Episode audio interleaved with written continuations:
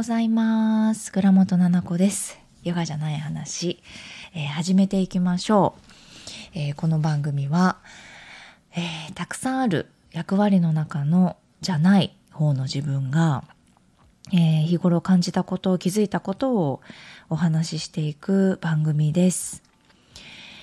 ヨガ講師の倉本々子です。よろしくお願い。お名前言ったっけ？お願いいたします。はい。さあ、大丈夫ですか？雪。東京の人大丈夫ですか？ねなんかスレッズとか見てると、やっぱ本当に東京の人って雪に慣れてないから私もなんですけど、わーみたいな、やっぱりいいですよね。あの、めちゃめちゃ綺麗じゃないですか、雪って。やっぱ白っていいよね。なんかさ、あのたまたま見てた番組で昨日「お皿は絶対白がいいです」って言っててやっぱ料理が映えるし美味しく見えるしって言った時にまあ可愛いお皿ねあるけどなんか確かにターコイスのお皿とかさ深いグリーンのお皿とかって結構その上に乗せるものを選ぶなと思っていてついつい欲しくなってしまうんだけどね。わかんない。お料理上手の人だったらできんのかな？お皿に合わせてとかできんのかな？わかんないけど。そうだから白がもうさこの東京だから基本的にその茶色なんですよね。あの窓から見る景色って。なんかマンションの色？なんですよ。うちは低層マンションでなんですよね今住んでる家が。で周りもそんなにすごい高層マンションってない地域なので低層低層低層みたいな。でもマンションがひっきりなしにあるので道に花も咲いてないしあの人の家の花ね。しかないし道路。そう。で落ち葉も落ちてないし綺麗なお掃除されてねすぐに人がいて。そううちマンションなので隣もマンションなのでもうそのマンションのおじちゃん可愛いのがねマンションのおじちゃんあのおじちゃんじゃないね管理人さんがうちね一人同じ方だったんですよすごいいい人。ねなんか優しくってみんな優しいんだけど辞めてしまってそうで違う方になったんだけどその方もね優しくってなんかなんて優しいんだろうって自転車で行くとこうドア開けてくれたりとかゴミとかもねそばに行ったら「あもらいます」みたいな。なんか素敵だなってマンションいつも綺麗にしてくれてありがとう。でそのおじちゃんと隣の管理人さんがなんかほうき持ちながら道路で喋ってるのすごい好きなんですよね。友達なのかなと思って。友達なのかな？友達じゃないか。お洋服はね、違うんですよ。たまにお洋服同じ人いるじゃないですか。多分管理会社が一緒なのかなと思うんだけど、隣のね、管理人さんとは、ちょっと違うんですよ。それでも話してるから、あ、素敵だなって、そういうコミュニケーション。隣同士だからなんかいろいろあるじゃないですか、きっと。素敵だなと思って、うん、思ってます。ね、何の話だっけ？雪ね。そう、雪。今日は本当は、あの、午前中から撮影、私は午後から行くんだけど、ゆりちゃんと撮影の予定で、でも、ゆりちゃんもカメラマンのあみちゃんもすごい近所に住んでて、電車が動かないっていうのもあるし、ちょっと凍ったりしてて大変かなって言って、言ってて、うん、午後からのね、私とゆりちゃんだけの撮影になってしまったんだけど、でやっぱり東京ってみんな慣れてないからとにかく。滑ったりしちゃいそうですよね。うちの近所でもなんかねあのバイク自転車かな？になんかこうバーンって倒れちゃっている人も近くにいたりして昨日いたみたいでパパが言ってたんだけど。そう。お怪我だけしないでほしいですね。うち次男は今あの学級閉鎖中でお家にいるんですけどね。さっき起きたら寝てます。今。でパパも寝てるから。お兄ちゃんだけ学校に行ったんですけどね。はい。なんか雪の道も綺麗ですからね。歩くの楽しみだなと思ってます。お餅も寝てるのでまだ今日散歩行けてないんだよね。お餅なんか昨日そんなに動いてないのに疲れててずっと一日中寝てて。そう今もまだ寝てるのでお散歩行けてないですね。のんびりしてますみんなで。そんな中ちょっと配信遅れちゃいました。えっ、と8時半に撮ってるんですけどはい。何の話しようかなと思って そしたらね昨日ちょっと事件起きてあえて言葉にしてないから今初めて話すんですけど昨日の夜ねうんとなんかパパがすごい帰ってきてイライラしてたんですよ。でどうしたの？って言ったらいろいろ同時に連絡がたくさん来てこう考えなきゃいけないことが同時に5個とかね返事を急がれるとかなんか、やべっていうやらなきゃいけないとか、ちょっと苦手としてる連絡を返すこととかが、立て続けにあって、なんか困ってて、大丈夫？って。で、なんかね、私で解決できることがあればと思うから、聞いたんですよ。そしたら、うんと、なんか、まあ一個はね、他の内容はなんかお仕事の話っぽかったんだけれども、一つは、海外のサイトかなうちのパパほらフィギュアに最近ハマってるって言ってて昔からなんだけどね特に最近こう作ろうとしてるから、うん、多分いろいろこう買ってるんですよね。でその買ったサイトがどんなサイトかわかんないんだけどまあちょっと前前提いいですか？前提の話していいですか？パパってね買ったもの届かないんですよ。まず住所家の住所覚えてないんですうちの住所。もうね積んで何年でしょうね。今お兄ちゃん6年生でしょ？年中さんの時にこう引っ越してきてるから、まあ、結構経ちますよね。7年とか。住所あんま分かんない。郵便番号もちょっと分かんないし、間違っちゃうんですよ、住所が。っていうことがまずあります。で、住所が合ってたとしても、なんかね、中国とか、なんか、で、送料が5000円とか、わかんない。あと、こう、2ヶ月後に届きますみたいな。たまに、え？っていうのあったりするじゃないですか。ああいうの買っちゃったりするんですよね。うん、あと買って届かないとか。そういうリテラシーがないのか、なんか、私からしたら構イラつく案件というかそれ、パパに対してね、だからそれ私の本当歪んでる見方なんですけど、お友達とか、なんか例えば自分の親とかだったら全然怒んないですよ。もう、やだ、やってあげるよとか、ちゃんと見ないととか、それしか思わないんだけど、多分だけど、なんか、あの、旦那さん、要は一家の大黒柱みたいな絵の何えっ、ー、と、圧？っていうんですかこの、理想の高さっていうのかな？がもしかしたら私の中であるかも。怖いね。それちょっとジャッジしてほしいんだけど。てか、ありそうですねって言ってほしいんだけどね。女友達とかい、いたのよ、そういう子。すぐ騙されちゃう子とか。ね、またやっちゃってんじゃんみたいな。可愛らしいってなったりするし、あ、守ってあげたいってなるんだけど、自分の親とかね。でも、もうさそんな感じなの。郵便物。あれ届いてない？とかしょっちゅうなの。ねえ。パパもう買わないで物って。わかんないんだから一つもそういうのって言って。ママがやるからって。でそこはこう怒るわけですよでパパもはははって言ってて見たんだけどなみたいなおじさん買い物しないでネットでマジでとか言って私も怒って笑いって終わるんですけど今回マジで笑えなくてそのフィギュア買ったらで、イライライライラしてて、どうしたの？って言ったら、なんか paypay が使えないパパのって言って、なんかね、使えないのよ。なぜか。でも私、子供にね、よく paypay 送ったりするんですよ。今日友達となんか、どこ、どこだっけな、なんか、マック、なんかガスト、なんか行きたいとか言って、この間言われて、paypay で払うって言って、で、paypay にその金額だけ入れて送ったりするんですよね。もう携帯使ってるから。みんな paypay 使ってて。そうそう。あのいいじゃないですか落と落とさないからねお財布を。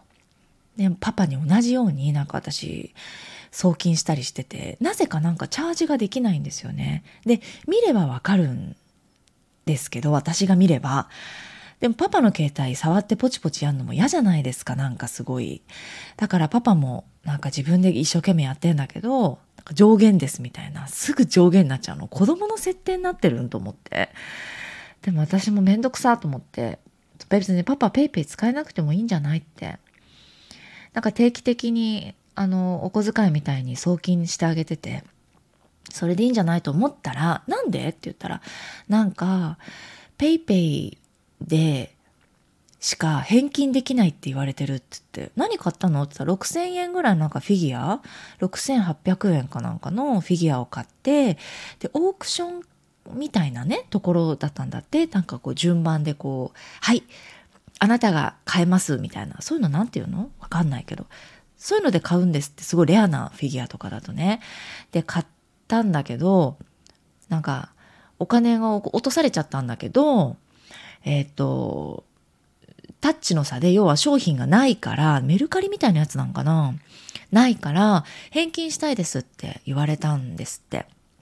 ででもその自分の PayPay を送ったらうんとなんか使えないですってだからさわかる？使えなんかなんかあなたの PayPay そのなんか使えてないですみたいな感じに制限されてます機能がみたいな感じで言われたんですって向こうから「えまずそれなんでわかるんだ?」って感じなんだけどで言われたとか言って「じゃあさ」とか言って銀行口座とか作ったらこの PayPay ってクレジットカードか銀行口座かなんか作らないと機能しないみたいになっちゃったんじゃないって私両方とも作口座も作ったしカードも持ってるので上限なく使えてるんだけどそれじゃない？とか言って、パパひとまずさ、とか言って、クレジットカードめんどくさいから、口座0円でも作りな、その口座にまたママ送金してあげるからって言って、言ったんですよ。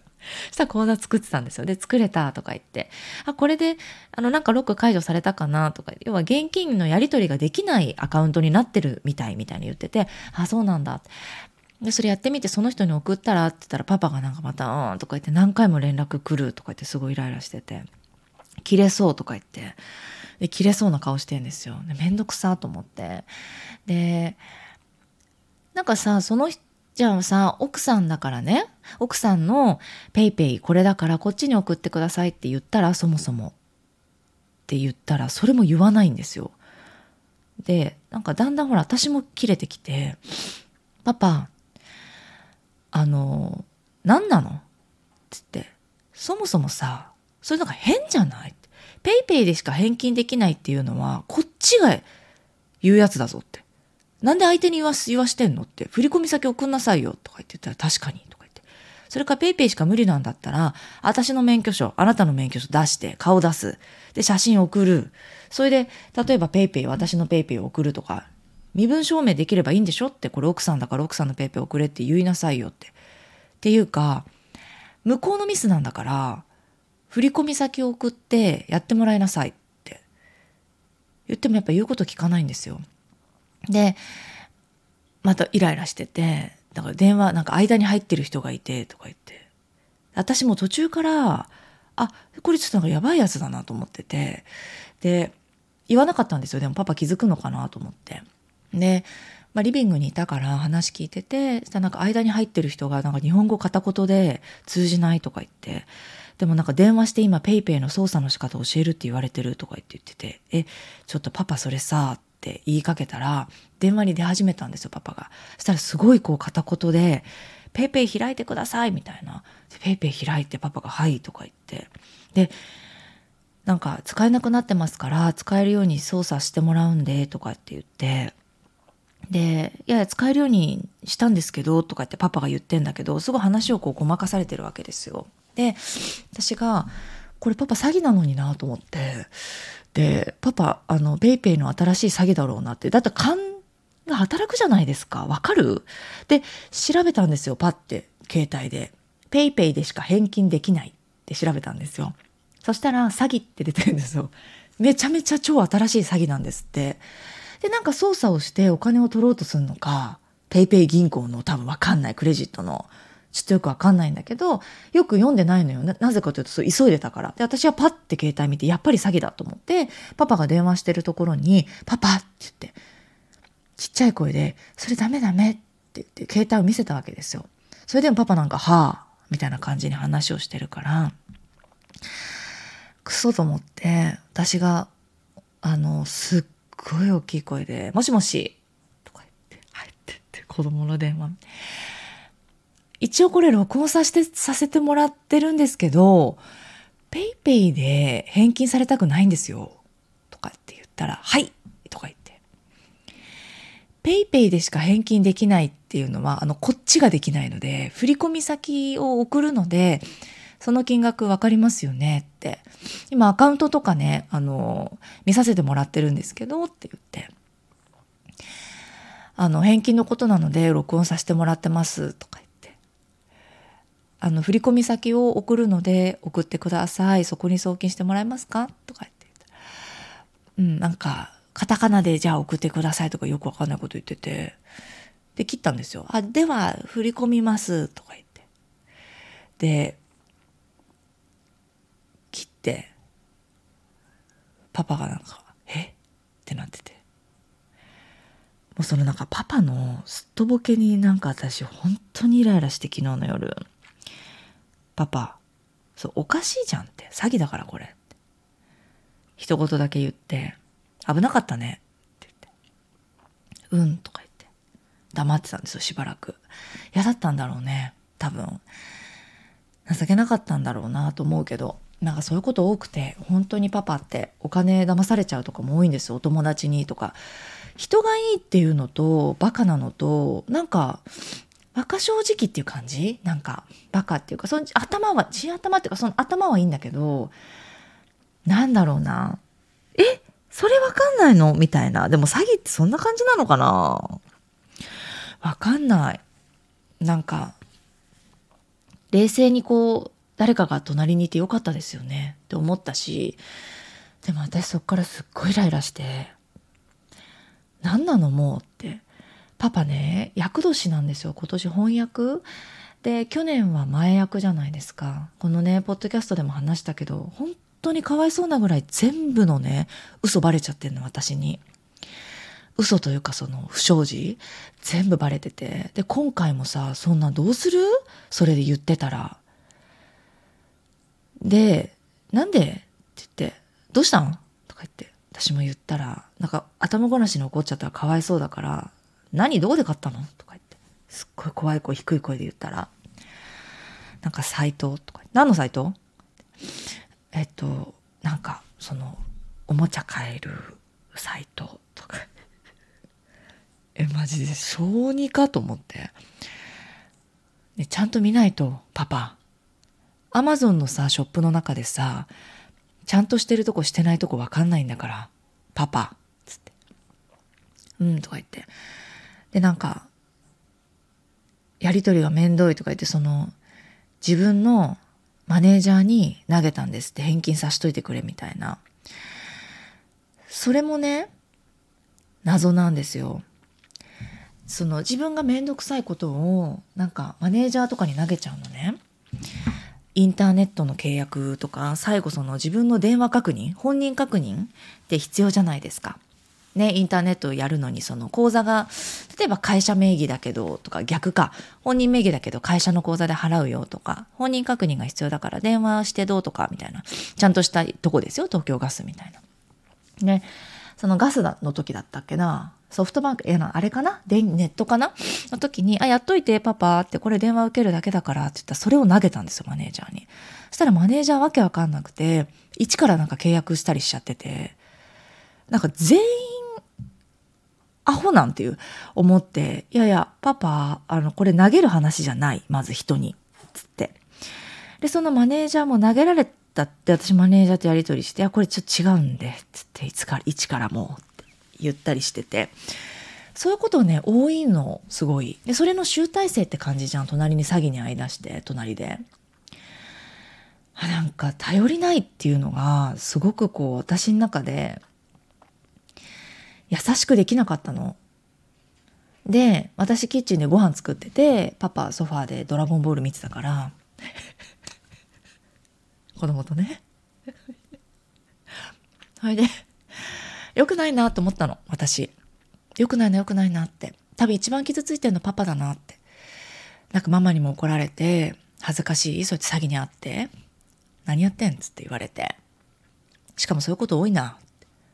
考えたらわかるだろうみたいなことを遠回しに私に言われて、うん、すごい圧でその巻くっていうね詐欺の人を私が嫌だっただろうなと思ったからかわいそうだなと思ったわけ。ご飯作りながら。2分後ぐらいにねすごい低い声で「なんか危なかったね」つって最後言った後に「いけないな態度」と思って。機嫌よくしようと思って「パパあのなんか何々食べる?」って聞いて「今日こんな感じなんだけどご飯ってちょっと見に来て」って言って「あ野菜炒め」とか言って「なんとかかんとか」って言って喋ってすごいこう異常に私がねあのなんていうかなその険悪な空気を良くしようと思って態度態度よくっていうか機嫌よく声高くねパパ味見してみたいな感じに言ったりとかみんな集まってやったわけですよなんかかわいそうだなって思ったな何がかわいそうかって私が悪いなってねパパそういう星のもとなんかな？うん、なんか詐欺に遭うみたいな。あ、え？ちょっと待って。今思い出した。怖い。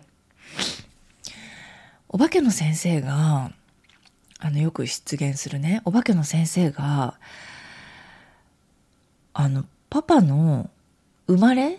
なんか、お化けの先生じゃな、だけじゃなくて、占いとかってさ、あの、星ひとみ先生とかも言うじゃん。なんとかの星とか、宇宙人の星とか、そういうので、要はどの星回りでどういうことばかり起きるのかみたいな人生に。っていうことで、うんと、パパがとにかく騙される、そのお金で契約とか、あの、本当に騙されるので、ななこさん見といてくださいって言われたんだった。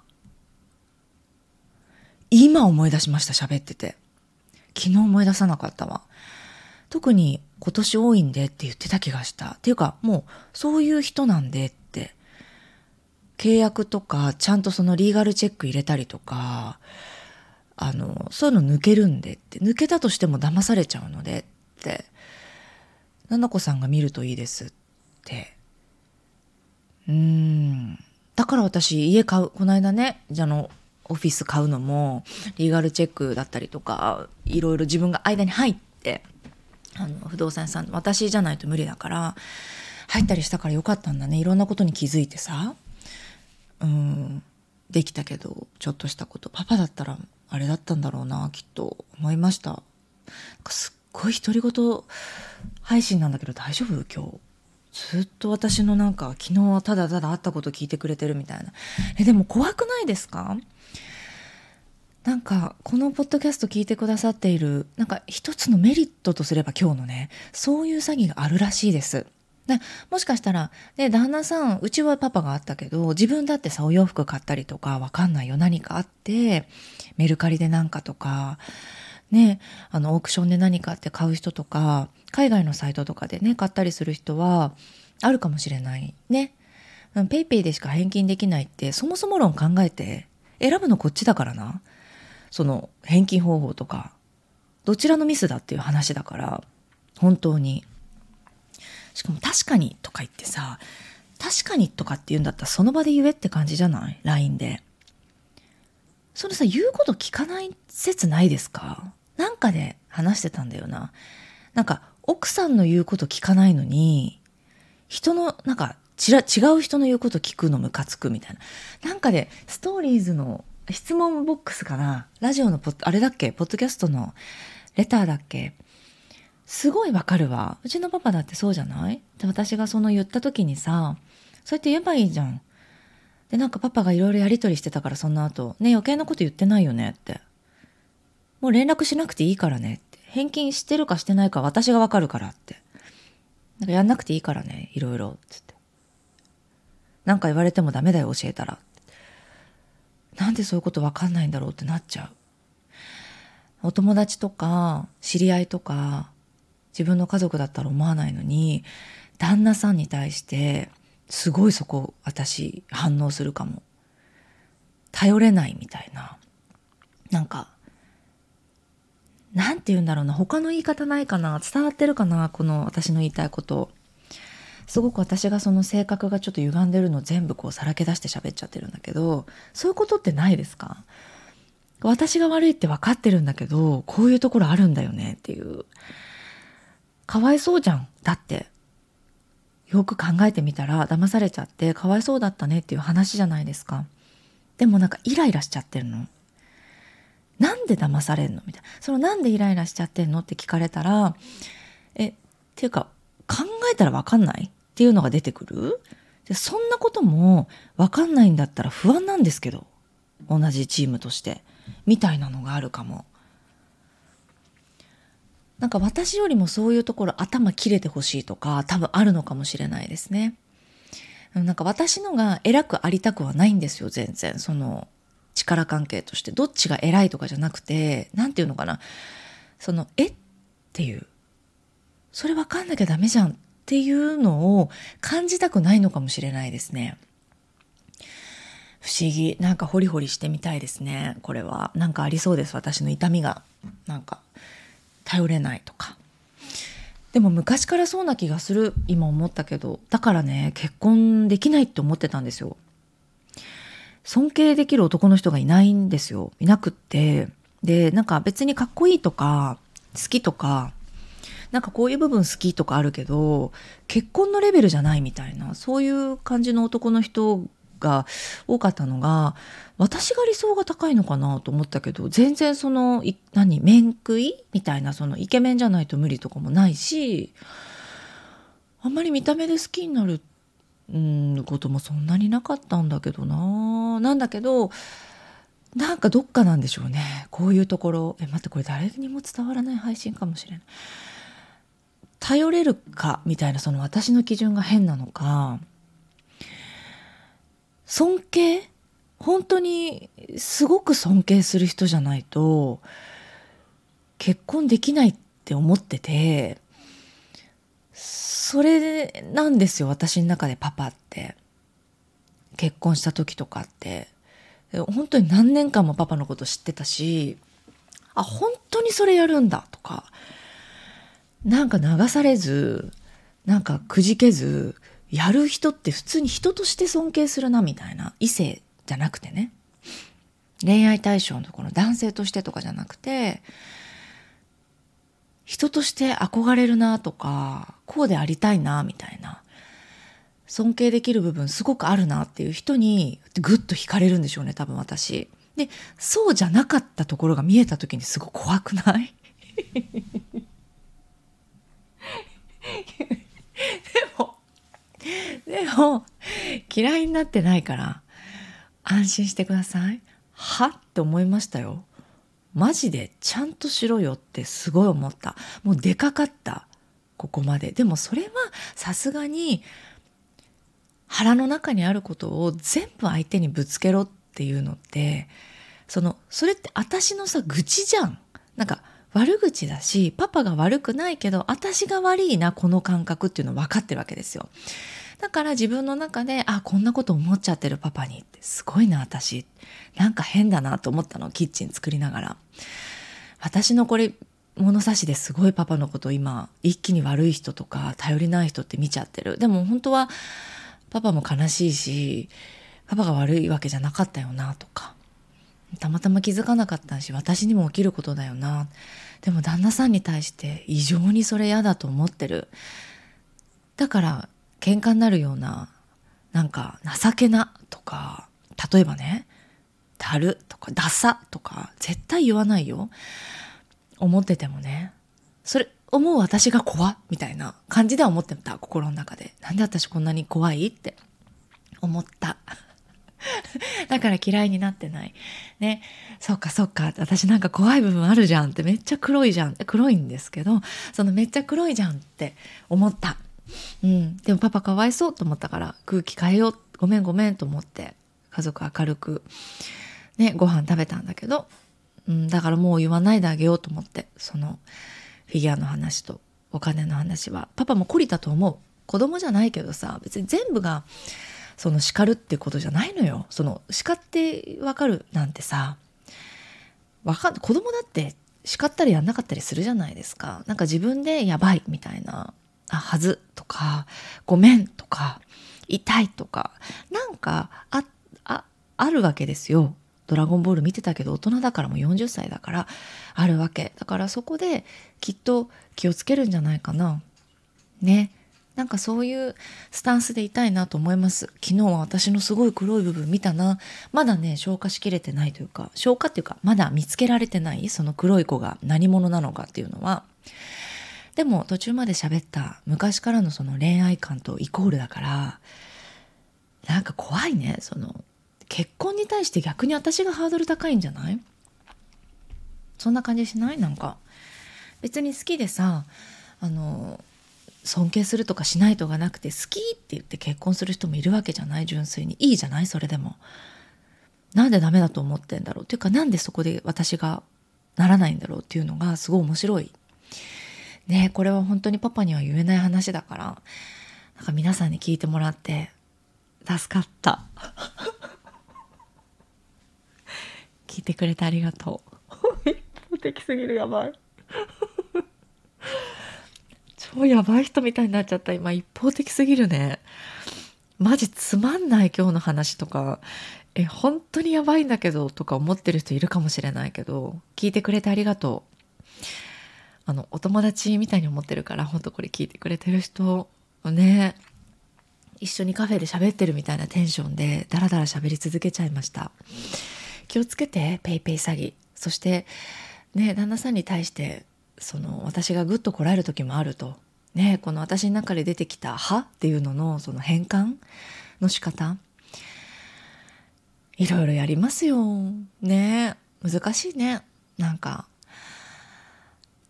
大切に思う人でもこうやって自分の価値観と本当に違かったりとかちょっと嫌いになっちゃいそうなこととかしやがるじゃん。向こうからしてもそうよ。多分ママが「ママこんなことしたら嫌いになっちゃうんだけど」っていうこと私もしてると思う。でも「はい嫌い。じゃあさよなら」っていうんじゃなくてどうしてそれ嫌だと思うのかなとかそこだけじゃなくって良いところすごくたくさんあるし素敵な部分が多いじゃないですか。だから一緒にいるんだと思うからそっちを見るようにして逆にね相手に対してその「は」っていうところが出てきたらちょっと背中向けて自分のこと見てみる？っていうのはやるかもね。言うことと言わないことは結構分けてる。さっきのマネージャーの話じゃないけどさ結構こあのパパの会社のこと私はジムでやってるしねお給料のこととかお金のことは全部会社の私がやってるからいろいろ気づくわけですよ。えなんか細かいことまで本当にうるさいおばさんだと思うよ私いたら。なんか結構みんな多分嫌がってるもん。なんかあやべ奥さん来たみたいななりそうだし間に入ってくとあの本当に嫌だと思う。うるさいから。なんか言わないようにしてる。ね一応会社には入ってるけどいやこれクレジットカードじゃなくてこっちでしょ払うのとか。いこの領収書なんでこれまとめてる？とか。何買ったのこれ？とか。あるじゃないですか。そう。とかね。うん。なんか思うことはやっぱりたくさんあります。でも私の会社じゃないから私の会社は私がやってるからパパの会社のお手伝いじゃないですか。でやっぱりパパがあの上にいて私はサポートだからパパに言わなくてもサポートできるようなところはしているんだけど例えばこれ今パパこういう時期だからあのその話後ですとかその マネージャーさんにね。うん。今こういう状況です。なのでその話は今じゃないですとかなんかそれうんそれはやっといてもらってとかそれはあなたがやる仕事じゃなくてこっちの人の仕事の方がいいと思います。そっちの方がお互い楽だと思いますよとか。そういうあのパパにバレないようにあの言うってことはありますけど例えばパパに、うん、がマネージャーとか従業員とかもうちょっとこうなんだよなって思うところがあってそれを例えば愚痴ったりする時にですね私に。私は何を思うかというとそのままの言葉で言わないよ。いや自分を見ろとすごい思うわけですよ。いつかね言う時があるのかもしれないけれどちっちゃくは言ってるんだけどあの遠回しにねは伝わるように。ダイレクトにそのまま言うとさ傷つくこともあるから。だってさすぐそばにいる人がさに対しての愚痴ってよくわかんないわけ私でそうあんたじゃんってそれって思うのなんか全部がそうだなと思ってるここで働きたいなとかこの人のお手伝いをしたいなとかこの人みたいになりたいなとか助けたいな貢献したいなとかってさ全部自分が体現してると思わない？そのトップが。だそうであれって思うわけよ。私が例えばですよ全くないよありがたいことに。アシスタントちゃんにもう愚痴があったとする。ないよ。あったとしたら私は愚痴なんか出てこない。多分自分に対してすごく情けなく思うと思う。あ私がこうだったなって。だってそうじゃない仕事って。思うんだけど本当にそこちょっと硬くて。でもいきなりそれつつくと受け止められなくてパパキーって怒ると思うから。ちょっとずつだなとは思ってる。だからいつもパパの周りにいてくれてる従業員さんも本当にありがとうと思ってる。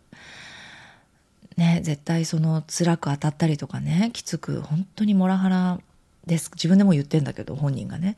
モラハラですからごめんなさいってすごい思ってる。でカバーできるところはしていくけどまずその本人のね捉え方変えていかないとなと思う時すごいある。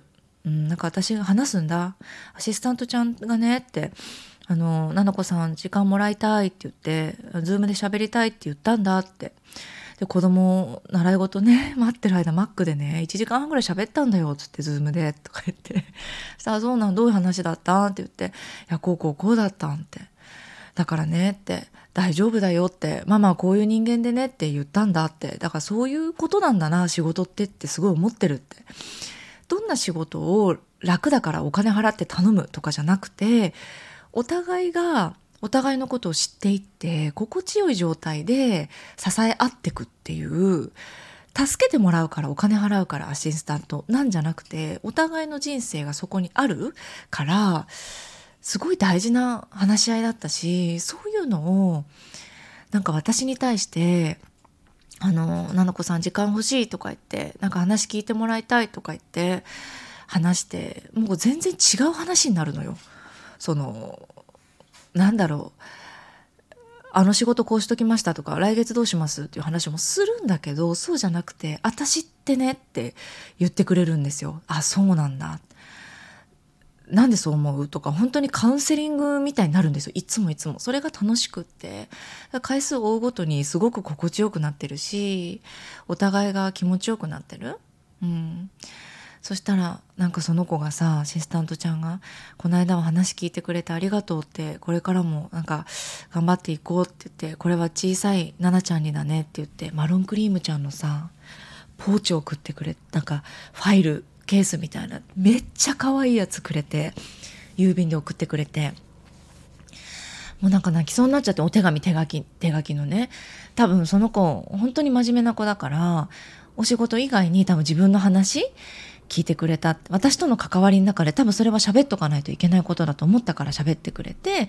で私ってなんか仕事ができるからとかで採用してるわけじゃないから好きだよっていうのをちゃんと伝えてやってるからなんかその心のつながりができてすごくいい時間だったって思ってくれたみたいで手紙とねプレゼントあってもうなんか本当に素敵な人だなと思うのでもそうであらないとなって自分がそうでないとそうならないんですよ。目の前の人とか周りの人って本当に自分をさあのなんだろう自分じゃないよく鏡ですって言うんだけどさ聞いたことありすぎる言葉でそれこそジェーン・スーさんじゃないけど居酒屋に貼ってある言葉すぎて入ってこないかもしれないけどでも本当にそうだと思うんだよね。それをでもパパに言っちゃったらきついじゃん。あんたのことダメだよって言ってるようなことになっちゃうじゃん。そのまま言ったら。なのでタイミングだったりとかそういったアシスタントちゃんの話をしてママはこう思ってるんだよねっていう価値観で話すようにしてる。なんか「へえ」みたいな感じで聞いてたけどね。ドラゴンボール見ながら。ねドラゴンボール見すぎじゃない？マジで。本当にドラゴンボール見ながらドラゴンボール見ながらなんか携帯でドラゴンボールゲームしながら「へえ」とか言って「そうなママと全然違うタイプの人なんだね」とか言って。そういう話じゃないけどなと思いながらまあいいやいいやって。うんまあそうそんな感じって言って。なりながらやってます。ね今日はなんかちょっとだんだんすっきりしてきた心が。ありがとうございます。皆さんのおかげですいつも。なんかね、ポッドキャスト聞いてますとかって言ってくれて、この間、ヨガのレッスンに来てくださった美女二人。来てくださったの。美女が美女連れて来てくださってさ、はじめましてって言って、え、私、ポッドキャスト聞いててっ、つって、いや、もう、はじめましてっていうのやめてっていうぐらいなの。私からしたらその、ポッドキャスト聞いてますの人、誰より知ってるから、ママ友とか、うちのお母さんとか、要は旦那さんよりも知ってるじゃん、私のことって思っちゃったりする。だから、なんか、名前つけようかな。誰かに言われたな。高橋ゆりかな。なんか、なんて言ってたんだっけなんか、ヨガないなんか、天使なんかじゃないみたいにさ、とか言って、ヨガないなんちゃらとか、もうなんか、良さそうですよね、みたいな。高橋ゆりじゃないかな高橋ゆりかも。なんかゆりちゃんかも。なんか言ってたりとか、その、うんと、ハンドルネームじゃなくてなんで、リスナーネームみたいなの、なんか、私何々なんですって言ったらもう友達みたいになるじゃない？その人とそうじゃない人みたいになるだけで私の中でも全然違うのでちょっとそれ募集しますよかったら送ってください。こんな名前どうでしょうかっていう。言ってる意味わかる？ねなんかそういうラジオってリスナーの名前あるじゃないですか。ファンクラブの人の名前とかさあるの？ちょっと私推しがさあのあんまりいない人だからちょっとわかんないんだけど。そういうのがあったら「私何々です」って言ったら「いやー」みたいな。なんかそういうのも面白そうだな。可愛いなんかステッカーみたいな作ってなんか会った人に渡そうかな。私何々ですって言ってくれたらその人に渡そうかな。ずっと持ち歩いてて名刺みたいに。なんかそのポッドキャストのトップ写真もちょっと変えたいなと思ってるんですよね。可愛く。そうだからちょっと考えようと思います。よかったら募集してもいいですか？レターで。こんな名前どうでしょうか？って。可愛い名前にしてね。無理がある？内容的に。ちょっと無理ありそうだね。可愛い名前。皆さんのお知恵をお借りして考えていきたいと思います。引き続きレター募集しております。次回もレター会ですのでよかったらまた送ってください。はい聞いてくれてありがとうございます。今日は足元気をつけてね滑らないでゴツゴツの靴で歩いてよ。あの山登りみたいな。東京の人は。私ないんだよな。あのノースフェイスのヌプシあのなんかモコモコのなんていうの？ノースフェイスのダウンみたいなお靴？あれさ結局防水じゃないじゃないですか。で裏もツルツルなんだけどね。あれなんで買ったんだろう？なんか裏ゴツゴツな靴ないわ。どうしよう。滑りながら行こうかな。駅まで。はい。聞いてくれてありがとうございました。また金曜日お会いしましょう。いってらっしゃい。